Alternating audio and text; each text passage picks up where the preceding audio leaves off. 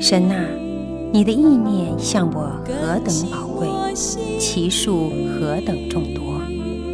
神啊，求你鉴察我，知道我的心思，试炼我，知道我的意念。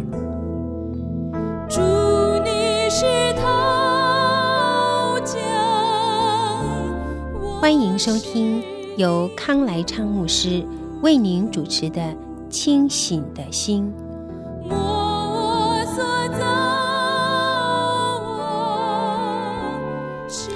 平安，我们今天要看《士师记》第十六章。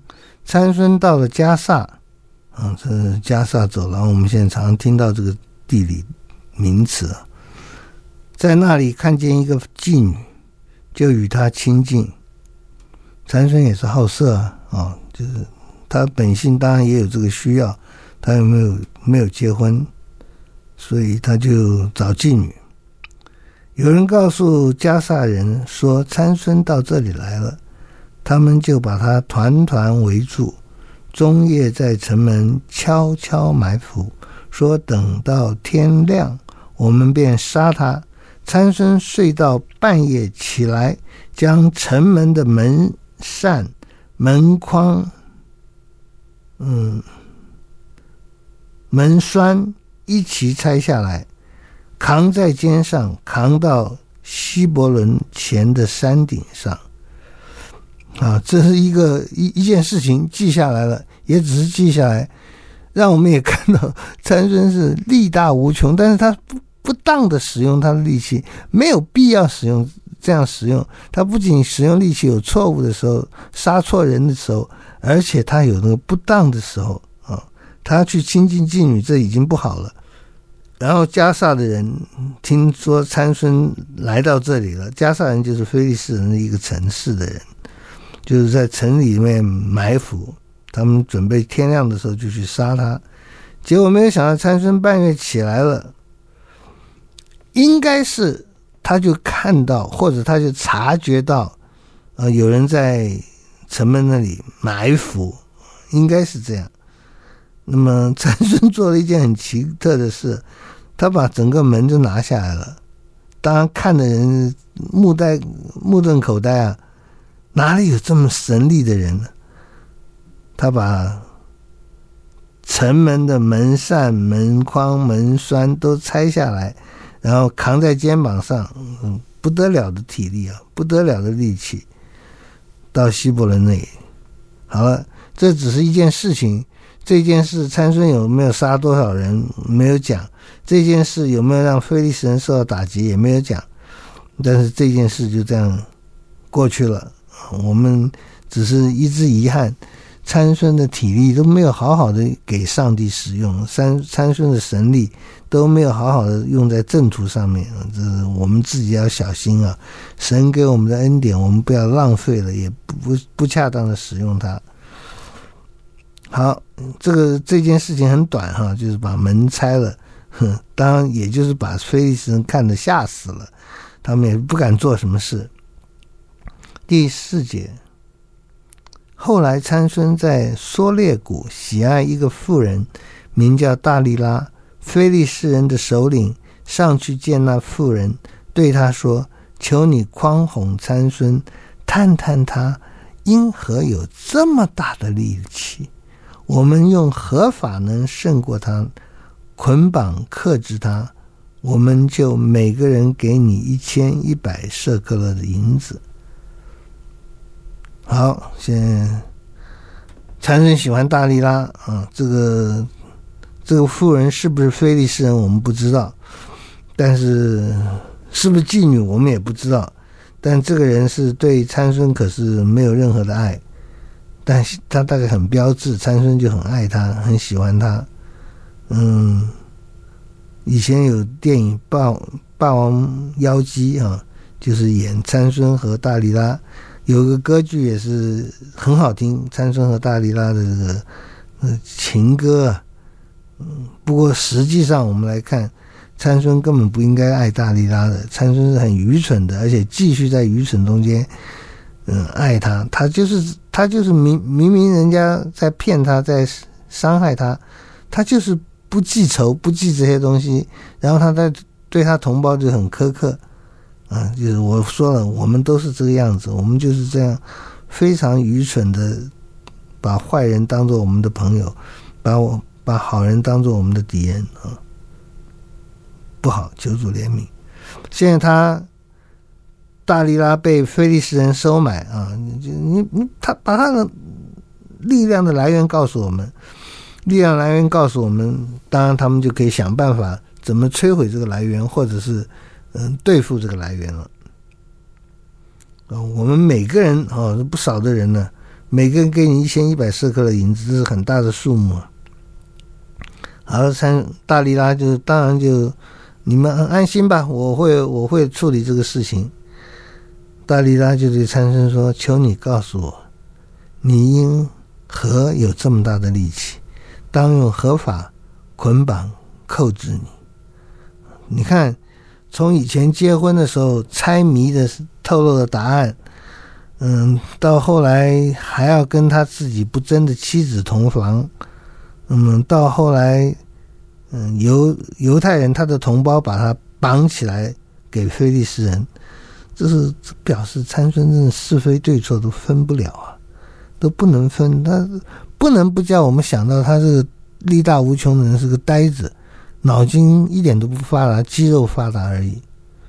但是我们又说他其实脑筋也很聪明的，他在他在。他在狮子死狮子身上可以想到一个非常棒的谜语，不是人不能猜出来的。他很聪明，他也很寂寞，他也很需要同胞爱爱情。我们也必须同情他，他没有得到。他是一个，他是一个非常被情欲捆绑的人。他不笨，我是觉得他不笨，能出那个谜语的题目就知道他不笨。但是他实在是偏行己路。很可惜，嗯，你告诉我，你为什么有这么大的力气？当用合法捆绑克制你呢？你看，就是明明就说了怎么捆绑你，明明就说了我们要捆绑你，明明就不把参孙的命当命，参孙都不觉得这你这样的问话，你这样的祈求。是很不合理的，是好像我的敌人出的主意。参孙就是对女人就没有办法坚定的拒绝，没有办法看到她的缺点，嗯，这是遗憾的。大大利拉说：“你告诉我用什么方法克制你？”参孙回答说：“人若用七条未干的青绳子捆绑我，我就软弱，像别人一样。”于是，非利士人的首领拿了七条未干的青绳子来交给妇人，他就用绳子捆绑参孙。有人预先埋伏在妇人的内室里。妇人说：“参孙呐，非利士人哪里来了？好，这个非利士人来抓你了。”参孙，这我实在不知道人可以这样蠢。大力拉问他。人怎么捆绑你？这是参孙的一个秘密，这是参孙的很重要的一件事情。这个是因为头发的问题，他不能跟别人讲。那么多人要杀他，他需要打仗，他需要成功，但是他就没有想到自己是在神的手里，属属神的人，怎么可以把这些属神的秘密告诉别人呢？然后他一他他。捏造了，说谎，说谎是不好，但是这个时候说谎比他，嗯，告诉真相给非利士人，结果还是好多了。他都不会去反省啊。我每次说出，他们每次来问我，我就说出答案。说答案以后，他们就照着这个答案要来捆绑我，这可疑嘛？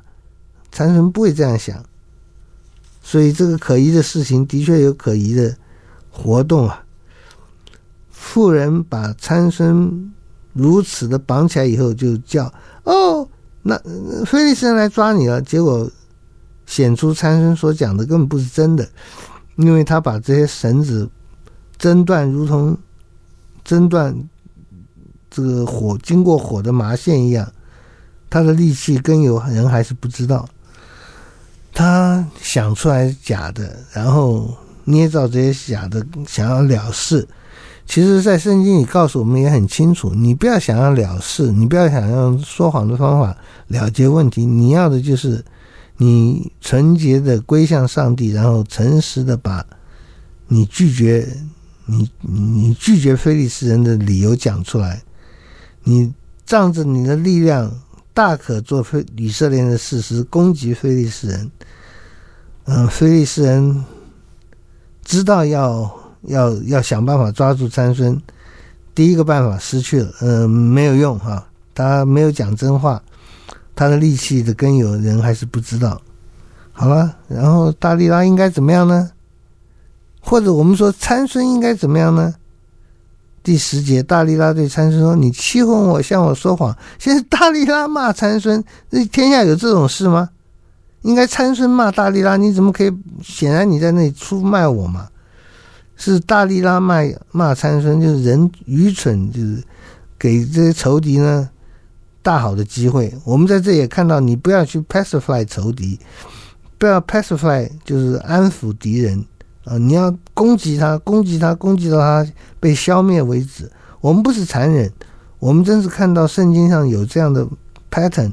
如果你留下什么祸根的话，没有把人家斩草除根的话，那还是会被人家反扑的。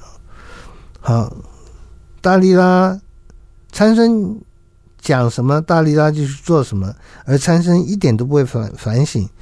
嗯，大利拉为什么这样恨我？为什么专门做一些要害我的事情？结果就在大利拉的责备中间说。嗯，你你要告诉我，参孙说，如果有人用没有使用过的心神捆绑我，我就软弱像别人一样。就大利拉就用心神捆绑他啊，这这里面捆绑的时候，我都不知道参孙怎么都不会醒过来啊，嗯，不会醒悟的。然后他就叫菲利士人来抓你了，有人预先埋伏在内室。参孙将臂上的绳子挣断了，如同挣断一一条线一样，很容易就挣断了。那，那你每次透露一个假消息，菲利斯人就把它当做真的来做，那就是有人泄密嘛。有人泄密，除了大利拉没有别人了，你还要继续跟大利拉来往，你还要继续跟他就是就是要接受他吗？这么坏的一个女人，这么明显的坏。你却不没有一点反省的能力，呃，设令智昏呢？好，大利拉对参孙说：“你到如今还是欺哄我，向我说说谎言，这这是诈骗集团最初步的手法，居然就成功不断了。求你告诉我，当用何法捆绑你？”参孙回答说：“你若将我头上的七条法柳与尾线同织就可以了。”嗯，把我头上的发柳跟织布机连在一起就可以了。这当然是如果没没有剪掉的话，这个手头发好像会产生很大的力量。那么现在如果有一天剪掉的话，嗯，你就什么力量都没有了。现在是七条发柳跟尾线同织，大利拉将他的发綹跟尾线同织，用橛子钉住，然后对他说：“参孙啊，非利士人。”哪里来了？大利拉做这些动作的时候，奇怪，参孙都是真是像猪啊，就是睡着了都不会醒过来啊。我想圣经这样描述他也是，他的就是设令智昏，他意义在那个纵欲里面，丝毫头脑都不会用。为什么每次他捏造出出来使他没有力量的事情，他就经历经历到了呢？就是大利拉就去做了，他怎么这时候还那个 IQ 没有醒过来吗？很愚蠢了，参孙参孙这一次当然又胜利了。参孙从睡中醒过来，将机上的橛子和尾线一起都拔出来了，头发一摔，大力拉就是死无葬身之地了。好，大力拉还要卖乖。好，我们休息一下，继续讲。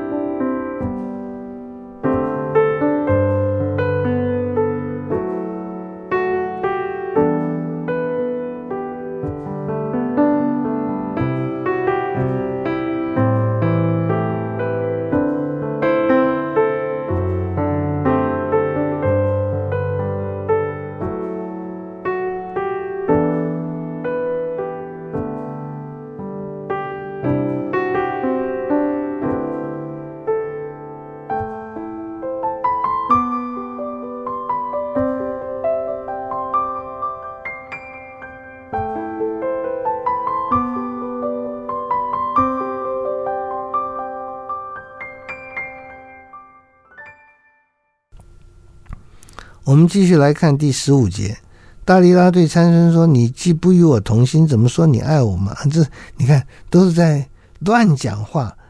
应该是参孙责备、痛骂大利拉的，但是参参孙就被大利拉骂啊！你欺哄我，你欺哄我，谁在骗谁呀？对，我是欺哄你，我没欺哄你的话，我早就死了。没有告诉我你因何有这么大的力气。大力拉天天用话语催逼他，甚至他心里烦闷要死。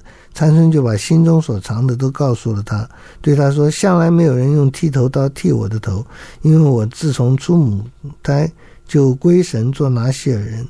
若剃了我的头发，我的力气就离开我，我便软弱像别人一样。大力拉见他把心中所藏的都告诉了他，就打发人到非利士人的首领那里去，对他们说：“他已经把心中所藏的都告诉了我，我请你们再来上来一次。”那么，于是菲利斯人的首领手里拿着银子上到妇人那里，大力拉使参孙枕着他的膝盖睡觉，叫了一个人来剃除他头上的七条发柳。就是参孙是糊涂啊，这个时候居然不醒啊！你想想看，你人家在你头上把你剃成光头了，你居然还不醒啊？就一直在睡觉。于是大利拉克制他，他的力气就离开他了。大利拉说：“参孙呐，菲利士人拿你来了。”参孙从睡中醒来，心中说：“我要向。”前几次出去活动身体，他却不知道耶和华已经离开他了。菲利士人将他拿住，剜了他的眼睛，带他下到迦萨，用铜链拘锁他。他就在监里推磨。然而他的头发被剃之后，又渐渐长起来了。好了，这是最后一次的欺骗啊，就是都是很讽刺的，是大力拉在骗参孙，参孙的。参孙居然就最后还是被说服了，就是把真相告诉他吧。虽然真相告诉他一点都不好，一一点都没有用，甚至是害了自己。好，我们在这里要说，参孙不知道一件事，我们需要知道，就是头发并不能给力量，不然你你去留头发看看会不会有力量。这个头发是服权柄的记号，这是在哥林多。书信里面有的话，嗯，参孙不剪头发，不是让他有力量，表面上是这样的，不是的，是头发对上帝的显出他对上帝的顺服，不去捡就是他对上帝有绝对顺服，起码是拿细人是这样。当他把这个秘密讲出来的时候，不是不可以讲，但他现在讲的时候就显出他没有看重上帝对他的拣选，没有看重上帝恩典。所以他把秘密透露出来以后，人家马上就剃他的头。他以为他可以像以前一样，结果是很惨。他不知道耶和华已经离开他了。他不知道耶和华离开他，也就是他没有力量了，没有力量了。很多人不知道耶和华已经离开他了。很多人曾经被主使用，但是不知道现在神不再使用他了。很多人。没有醒悟过来，始终在糊糊里糊涂的环境下度日子啊。好，现在大利拉克制参孙，参孙从睡中醒来，其实他是真的是进入更深的睡眠了，被骗了嘛。心里说我要像前几次出去活动身体，心里说我要去活动一下身体。你看他活动一下身体，就那么多非利士人会被他打败。力量真是大，但是这一次他想活到活动身体，他不知道耶和华已经离开他了，这是一个很悲哀的话。整个圣经里这是最悲哀一句话之一。他们剜了他的眼睛，将他带到迦萨，用铜链铜链拘锁他，他就在监里推磨。然而他的头发被剃之后，又渐渐长起来了。我们要说。头发并不能够留头发，并不能让人有能力。我们今天留留看，而留头发是表示他对上帝的顺服。他没有把这秘密讲出来，是表示他跟上帝还有一一法之间的关联。那么他愿意，他把秘密讲出来，他不珍惜上帝对他的带领。那么现在他只好做奴隶，像驴子一样推磨。但是他头发渐渐长出来，也就是他渐渐对上帝又有敬虔的心，他渐渐对上帝又有嗯不敢造次的心。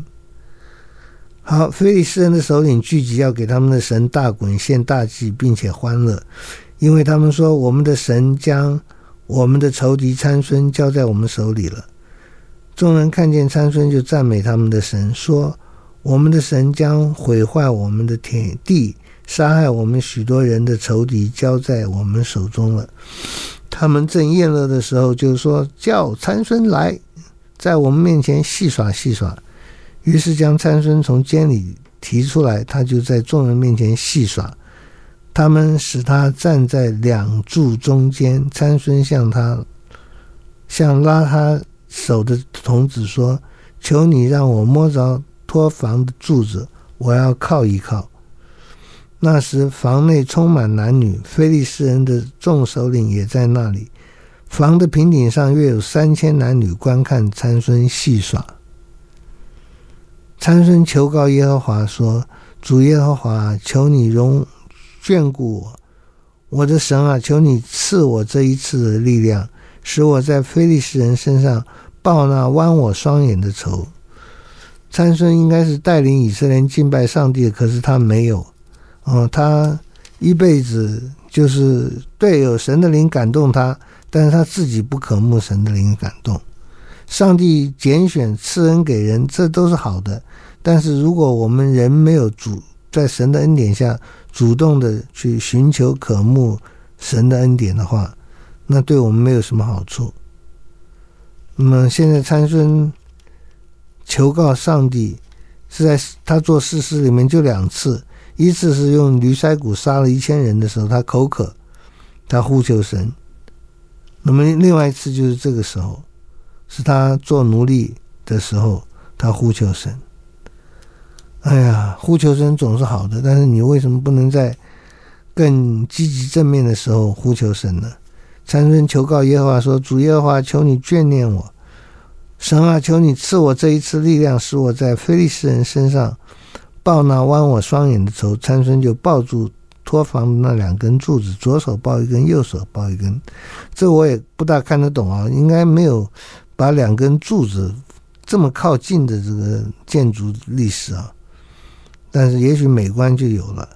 我情愿与菲利斯人同死，就尽力屈身，防止倒塌，压住首领和房内的众人。这样参孙死时所杀的人，比活着时候所杀的还多。参孙的弟兄和他的父的全家，都下去取他的尸首，堂抬上来，葬在索拉和以实陶的中间，在他父马诺亚的坟墓旁里。参孙做以色列的士师二十年，嗯，很可惜，嗯，他徒有大力量，没有真的把敌人消灭。他徒有大力量，没有把敌人的，嗯，彻底的消灭啊。好，我们祷告。亲爱的天父，我们感谢你，你拯救我们，你让我们能够有力量在世上，能够抵挡魔鬼，而且还得胜有余。主啊，求主给我们力量，但是这力量我们必须用来杀敌，不是满足自己的私欲。我们求主也让我们能够杀敌，让我们能够对仇敌不会心慈手软。求主兼顾你的军队。谢谢主，奉耶稣的名祷告，阿门。